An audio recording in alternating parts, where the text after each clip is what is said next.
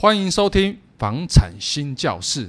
天哪、啊，今天我们邀请到一个台中非常著名的设计公司哈，其实我对他如滔滔江水绵延不绝啊。因为这家设计公司其实我很早就知道，因为他常常在。国际间，呃，不要讲国际太小了，我们讲世界，我这差不多意思啦，哈、嗯。那最近他又在得了一个台湾的一个奖，叫做经典设计奖，这个我们待会可以好好聊这一块哈。那我们先请我们李正宏总监。哎，你好，我是那个台中裕元设计的李正宏总监。嗯，当然我们那个所有观众最喜欢的小助理，今天一样有参加我们的录。大家可以看出来，他为了这几集有化妆，好，之前只有画眉毛，好，然后今天是整个装扮都上了，就。也显示我对这个节目的尊重与爱戴。谢谢谢谢，以后这个位置可能就换他主持了。不可以不要，还不敢篡位。没有没有没有没有，小助理应该都表现的很棒哦。那我们话题回到我们总监身上哦，我看你的网站常有北欧风、嗯，简约风、自然风、工业风。是。那这这些也都是一些消费者常常用的。嗯。那这几个设计的风格到底最大的差异化在哪边？嗯，其实可以，如果说从我们最以前的那个装修，大部分都是承袭于像日治时代的一些工法嘛，像我们木工师傅，所以其实早期我们大家都是做日式风格比较多。那后来受到欧美的影响，好开始有一些像古典啊，或者是美式的风格。那在更近期的有一些像呃北欧风，然后甚至现在又有点回去呃到我们的我们的轻日之风。那这些的差异大概有分为，呃，当然古典的话，它就是以优雅的线条为主了。那美式风格的话，它是呃线板会呈现的比较多，然后希望是那个空间是比较明亮一些。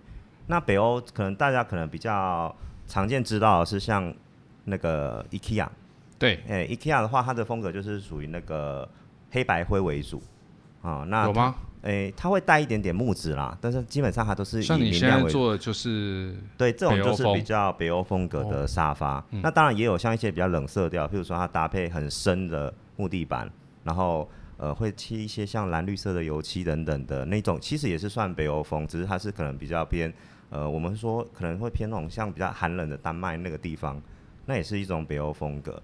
那还有所以北欧风是算比较是用颜色。来来判断吗？还是我认为是氛围，就是说，呃，通常有像 IKEA 那种的话，会比较暖色调一点。那如果说像丹麦那边的话，可能比较冷色调一点点。哦、我认为北欧风格带有这两大的方向。嗯，对。那还有像一些像现代风格的话，呃，也是以黑白灰为主，但是它可能会带入一些像呃石材啊，或是镜面啊、呃、金属的材质。那像看起来就。对，比较奢华一点点的，对，它可能会用一些像镀钛条来去做线条的修饰。那我们会让线条简单利落，然后呃以石材来做一些点缀，哦，这个大概是比较常见的现代风格。那到近期最流行的，呃，我们说是类类木质的日系风的话，它其实就有点像无印良品。无印良品它是大量的采用木头嘛，但是我们会大量的可能在墙面上留白。然后让它看起来整体的空间感是很明亮、很宽阔的。那点缀一些些呃木质，譬如说像橡木啊，或是桦木那类的，然后来做它的柜体啊，或是一些木格栅等等的。哦，那它现在其实有一些设计师是说，呃，那个风格叫 Japandi，嗯，就是说它融合了一点日式风格跟北欧风格。嗯，比较都是白色驼色，对对对对，然后这种简约的那种干净的，没错没错。那现在很流行一种颜颜色叫做莫兰迪啊，莫兰迪色。那那种通常会运用到什么地方？什么时候会用这种颜色？莫兰迪的话，我会觉得以北欧风格会比较合适，因为如果说像它去融入到现代风格，那食材用很多，你又用莫兰迪色的话，其实跳脱不出来。那我会认为用比较暖的北欧风格去做一些搭配。嗯，哎，因为其实莫兰迪色就是一些像我们说的粉蓝色啊，或是粉色，哦，或是一些像奶色系的，哦，那大概它会跟北欧风格会比较比较相融，对，比较容易相融，适合一点。对对对。那工业风呢？工业风其实哦，我觉得工业风很很难去定义它，因为很多很多的呃业主他会觉得说，哎，工业风不就是我不要做天花板，然后把整间打得像毛坯屋一样，那就工业风。可是其实工业风一个弄不好很容易变工地风，对，因为它打的乱七八糟。但它打的时候其实是有一定的比例，例如说你有没有办法在一个墙面上面去砍一些像红砖墙的元素？嗯，哦，那会比较，然后再来就是一些黑铁，我们说把铁件然后去烤黑色的，嗯、哦，这个大概是工业风，我觉得一个很重要的因素啊。大部分的客人都会觉得说我把整件打得像毛坯，然后再装一点轨道灯。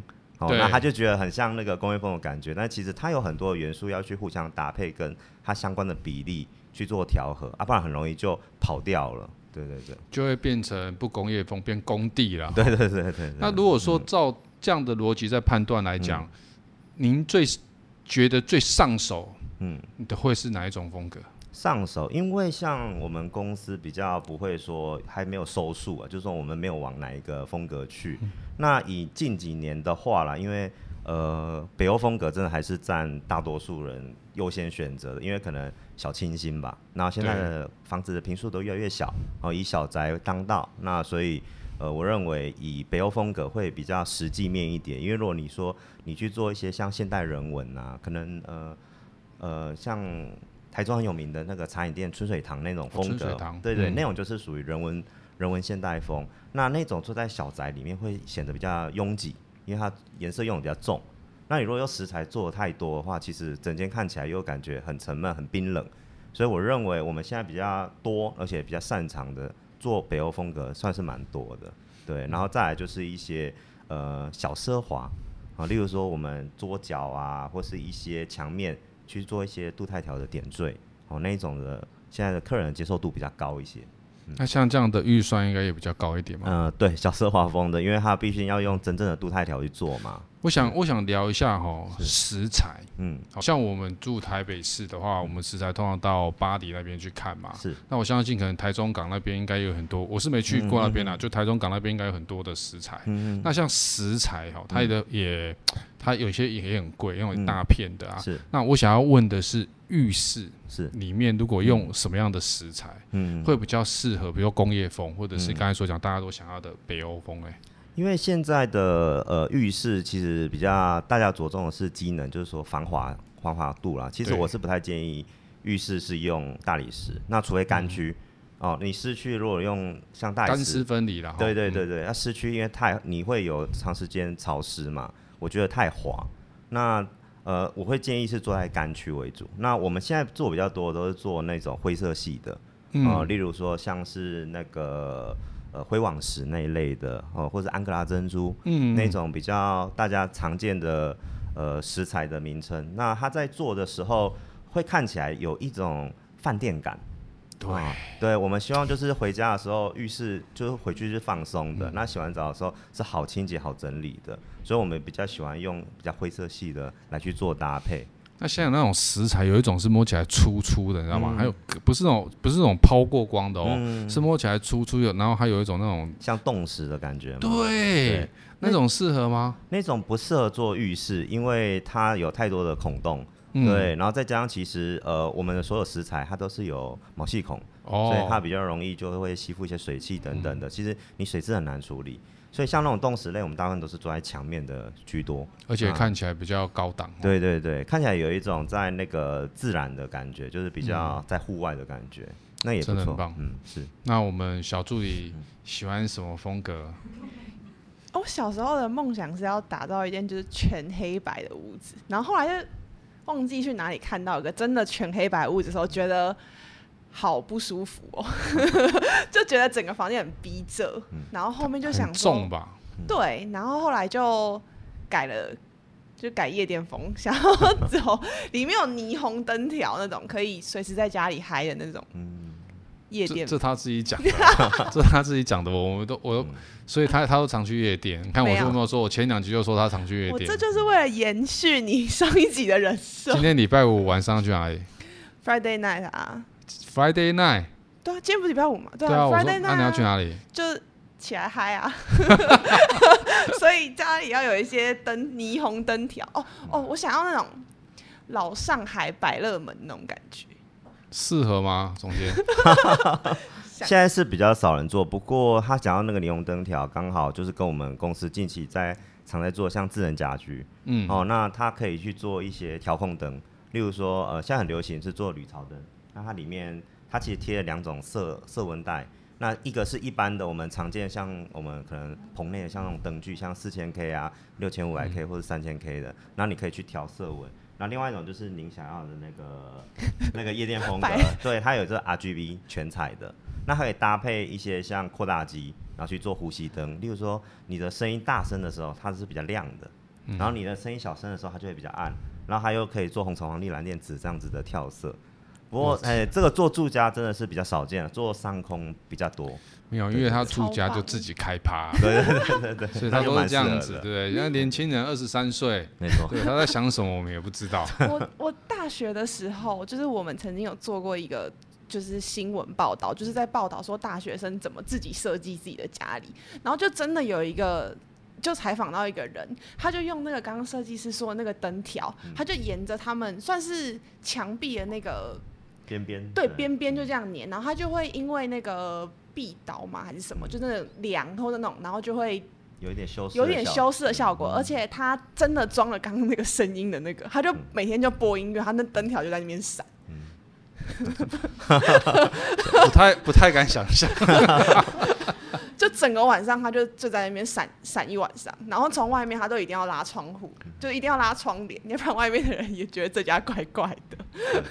可是那个光也会透出去啊。对，所以其实这种营业场所真的做的比较多一些些啦。对，那你坐在住家也不是不行，像我们有客人是真的，他就坐在他自己家里，然后他就是希望他看电影的时候有那个情境。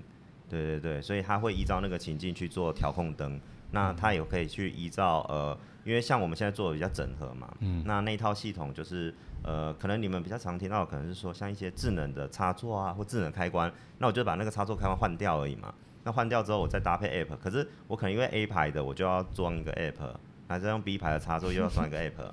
那我们现在做是把它整合在一起，就是说全部把它串在一起。那你只要一个 app 就可以去控整室的，不管是冷气啊、灯光啊，然后呃窗帘啊，甚至一些智能家居，全部都可以控制它。嗯，现在智能家智能家电这方面真的真的很红哎、欸。对对对，没有错。嗯，现在蛮多建案都已经导入这种智能家电，没错。嗯，对。那绿源设计是在台中嘛？是。那你也知道，这两三年很多北客，嗯，我们都往台中去买。对。尤其是在那个海线，嗯，好三井那边，好。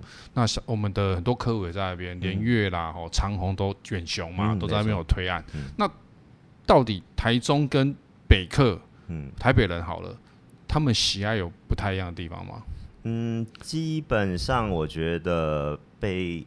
台北来的客人，就是北部客人，他比较会比较偏重于说那个，因为他们大部分都已经是要将近退休的年纪，然后下来是要退休的。他们，不是下去都简单弄一弄，然后就出租吗？哎、欸，不会，他们蛮多都是想说是把台中当一个度假的宅。嗯，那所以他去的时候是比较会想要是偏放松的，所以大部分的话他们会比较呃收纳会做少一些些。嗯，但是机能的部分就是有一个基本机能嘛。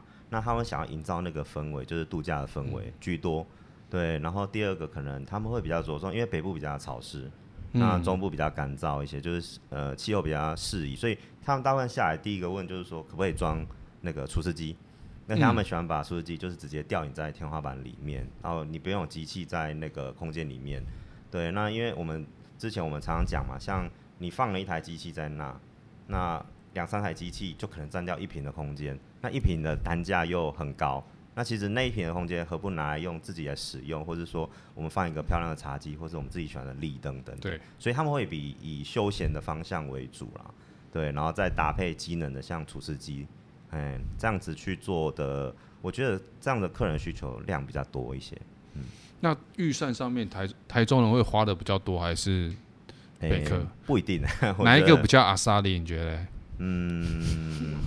不好说，战南北哦，战南北，这样有战南北的嫌疑。有什么关系？政党都有分蓝绿了。对，不过因为呃北部，因为北部房子很贵嘛，所以基本上像台北，他们卖掉一间房，可能在台中可以买两间。所以其实他们买了一间之后，其实他们相对的预算是有够的。对，所以他们有可能会挪用像剩下的一些部分的预算。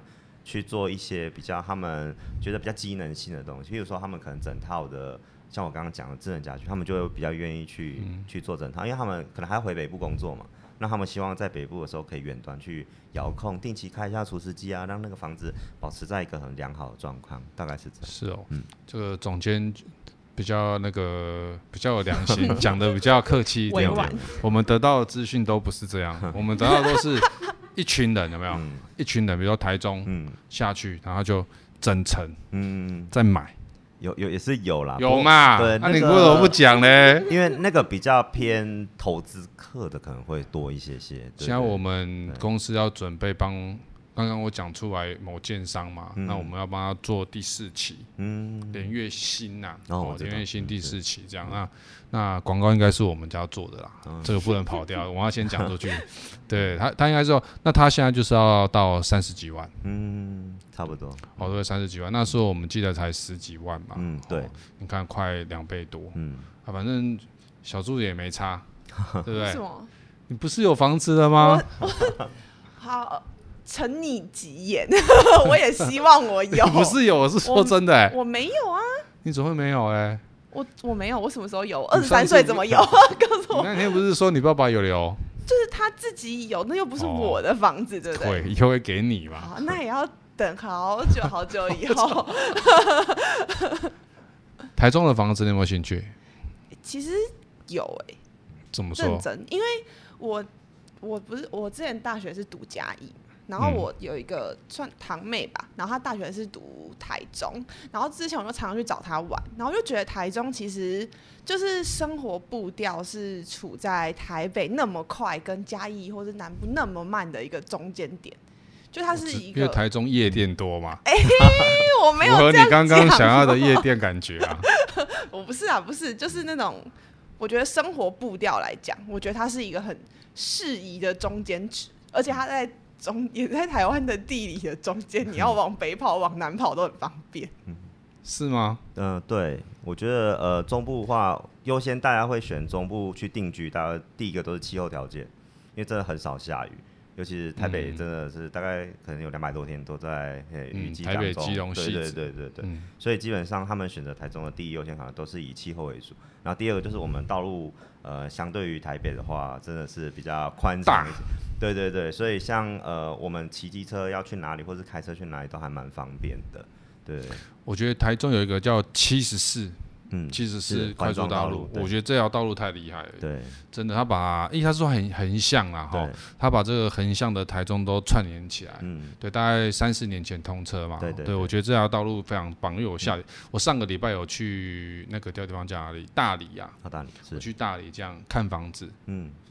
没买啊，看房子就就是虎视眈眈，看你那个表情，我就觉得说 又买。又买，没有没有是去去客户那边看房子，就去赏物去客户那边聊一聊，这样大理。那大理那边有也有案子都推出来了，那我觉得大理也因为我觉得因为七十四这个交通关系，其实也变得非常大，他那边有一个很好的从化区，然后也蛮多那个大型的火锅店啊连锁店，然后。全联吧，我就看到我的全联，然后都有进去。嗯，我觉得那个机能也慢慢上来，我相信那里的房价应该也是会跟着上。整个七十四的环线，现在基本上大家都是，就是我们常常讲的嘛，就是跟着大型的公共建设走。对，嗯、那像这样子的交通，尤其是在那种交流道的附近的，对，不要离交流道太近，嗯、因为怕拥塞。但是又离交流道可能五分钟、十分钟的距离。现在大概大家都是跟着这个七十四环线。在买房子的蛮多的，对，其实是很可怕。那我们来聊聊客变好了，因为我自己也有买房子，可是我就错过那个客变的时间呐。但是我现在也是还蛮呕的。那通常遇到这种状况怎么办？其实我呃，其实因为我觉得要去客变的客人，我会建议就是他是没有选择障碍的。然后尤其是呃，应该说不是说选择障碍，应该是说他的那个喜好是蛮固定的。因为客变时间很长，例如说他客变完之后，他可能两三年后才会交屋嘛。对。这两三年之间可能会发生很多事，有些人可能结婚了，有些人会生小朋友，那有些人可能换工作等等，或是他因为他一开始那个时候年轻喜欢北欧风，可逐渐可能那时候喜欢人文风，已经不一样。所以如果说你太早去做客变，但是呃，你很容易善变的人，其实不太适合去做客变，因为你到时候交屋的时候，基本基本上都会要变动。嗯、那你当初为了那个客变花的那个钱，例如说你可能增加一些插座或减少一些插座等等的，那其实位置都已经不是你要，或者整个体风格也都不是你要，那你其实你要花更多的预算去处理客变。对，那我还不如觉得就是让它是一个标准的成型屋。然后再去交由像室内设计师去做重新的规划，对，那会去规划说你当时的心境，然后你最想要的那样子的风格跟格局，对对对，大概是这样。嗯、所以总监是觉得说客变的话，其实要看自己。嗯，对，我觉得呃，你可能喜欢的风格很很专一的那一种我觉得蛮适合。但如果说，哎、欸，你可能今天喜欢 A，然后明天就可能喜欢 B，然后就 C，一直跳来跳去的话，可能就会比较不适合客变。我知道你你在讲你在讲我们小助理，今天喜欢 A，明天喜欢 B 嘛，他才不会的。我跟你说，嗯、他 OK 的啦，嗯，他都是始终如一，嗯、因为他来我们公司这么久。几个月了吧？嗯，差不多。我们都是看过同一个男的。OK，对，就就只那一个男的而已。了解了解。对，很 OK。嗯，应该是吧？是。就是那个长头发的嘛？不是。那有两，那有两，那有第二个出现了。要乱讲。不然不是一个长头发的吗？没有啊。短头发？没有，大概戴假发，大概是我吧。你看到应该都是我。他不好意思讲，我再慢慢跟，我下一集再跟各位观众分享哈。那。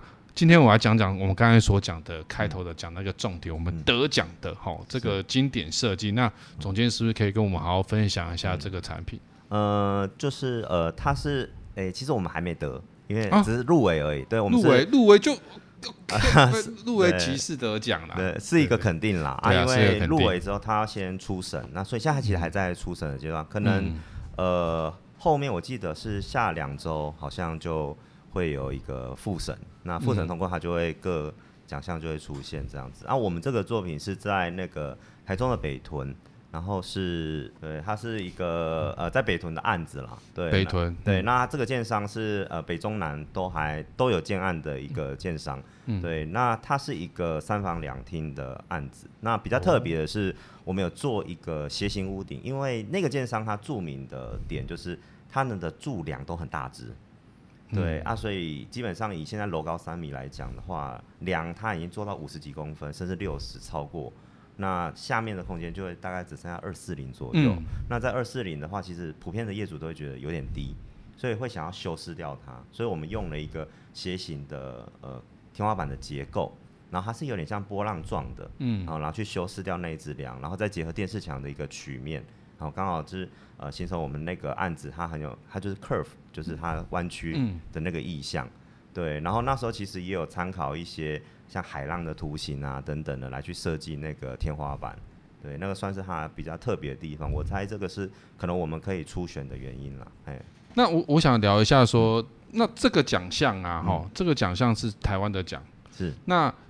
是你们自己主动去报名的吧？哎，是对。对，那你你们为什么会想要报名像这样子的？通常是因为是因为要设计公司都要有一些奖项才衬托自己 很强啊，很厉害吗？嗯，因为刚好因为其实我看蛮多，像全台湾的有名的设计公司也都有去报，嗯、对，那他们入围的作品也蛮多的。那我们就想说，我们也试试看看，我们就拿一个奖去报，运气还不错。对，我们对头一就有入选，哦、就是初选有过一这样子。对，那我们也觉得说，哎，可以跟那一些知名的设计公司并列在初选名单里面的时候，在甚至还有一些像上海或是香港的公司也蛮多的。对，嗯、那我们会觉得这是一个肯定啦，那也是对我们自己呃同仁的一个算是激励。对，就是说，哎，大家都可以去有这个机会，我们没有离那一些知名设计公司太远，这样子。对，对我刚刚为什么要故意这样问？其实我就想说，其实。很多设计公司或建建设公司也会啦，我都会去报名那个建筑金奖嘛，然后去拿个奖这样。那我想要知道说，为什么设计公司都想要去拿？因为就是重最重要就是我们可以跟真正一流，或者是大家认为它是一流的公司，我们觉得我们都有这样的设计的能力。是哦，我觉得这一点是蛮棒的，确实是。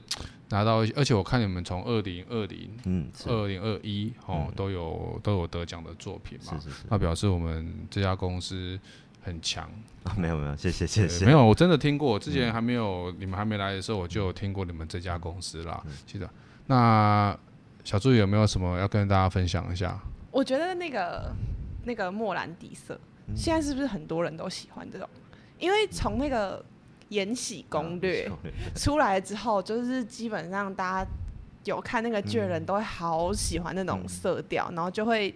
到处都想弄那种色调，嗯、然后那时候也有被感染过，所以如果你问那个时候的我，我可能会告诉你我想要莫兰迪色。但是呢，就是就像刚刚那个客变的，嗯、可能过了过了两年，我就会换新衣。所以他要变来变去吧。各位观众，对不起，我讲错，我们小助理是一个会变来变去的，他不是喜欢 A 也喜欢，他是喜欢 A 又喜欢 B 啊。好，那我们今天非常谢谢我们绿源设计，好，那总监来我们节目，谢谢。